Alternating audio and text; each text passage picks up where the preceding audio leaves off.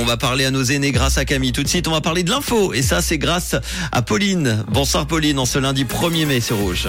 Bonsoir à tous. En ce 1er mai, l'Union syndicale suisse réclame de meilleurs salaires. Les transports publics visent la neutralité énergétique d'ici 2040 et un ciel couvert attendu demain matin. En ce 1er mai, l'Union syndicale suisse réclame de meilleurs salaires. Des cortèges et des manifestations ont été organisés toute la journée dans le pays à l'occasion de la fête du travail. Et ce pour réclamer davantage de justice sociale. Dans son appel du 1er mai, l'USS a placé les mobilisations sous le titre des meilleurs salaires, de meilleures rentes et d'égalité maintenant. Les syndicats réclament qu'aucun salaire ne soit inférieur à 5 000 francs pour les personnes actives ayant fait un apprentissage. Les transports publics visent la neutralité énergétique d'ici 2040. L'Union des transports publics a approuvé une nouvelle stratégie en vue de l'exploitation helvétique neutre en CO2. Les transports publics font partie de la solution pour remplir les objectifs climatiques et énergétiques de la Suisse.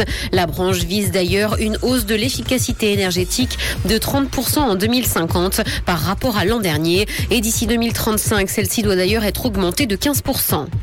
Un exercice de défense va mobiliser 4000 militaires en Suisse romande. Il aura lieu cette semaine dans les cantons de Genève, Vaud, Neuchâtel L'opération va se dérouler selon le scénario suivant. Des milices séparatistes armées d'une région fictive d'Europe menacent la Suisse. Et face au risque de débordement et d'attaque, l'armée est mobilisée dans tout le pays.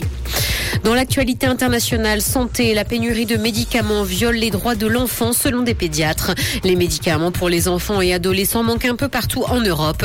Des associations de pédiatres demandent d'ailleurs au ministre européen de la Santé d'y remédier rapidement, mais aussi de manière durable et fiable. Ils estiment que c'est de la responsabilité des décideurs politiques.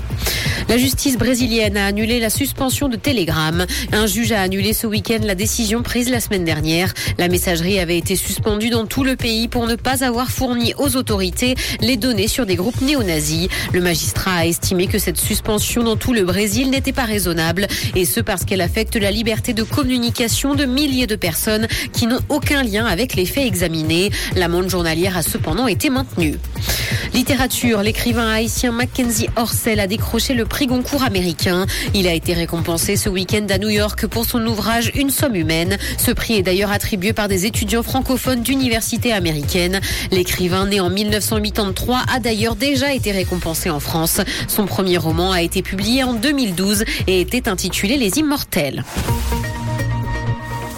Du soleil et des nuages sont attendus demain matin et le temps restera sec. Côté température, le mercure affichera 8 degrés à Lausanne et Carouge ainsi que 10 à Gland et Palinges. Bonne soirée à tous sur Rouge. C'était la météo, c'est Rouge.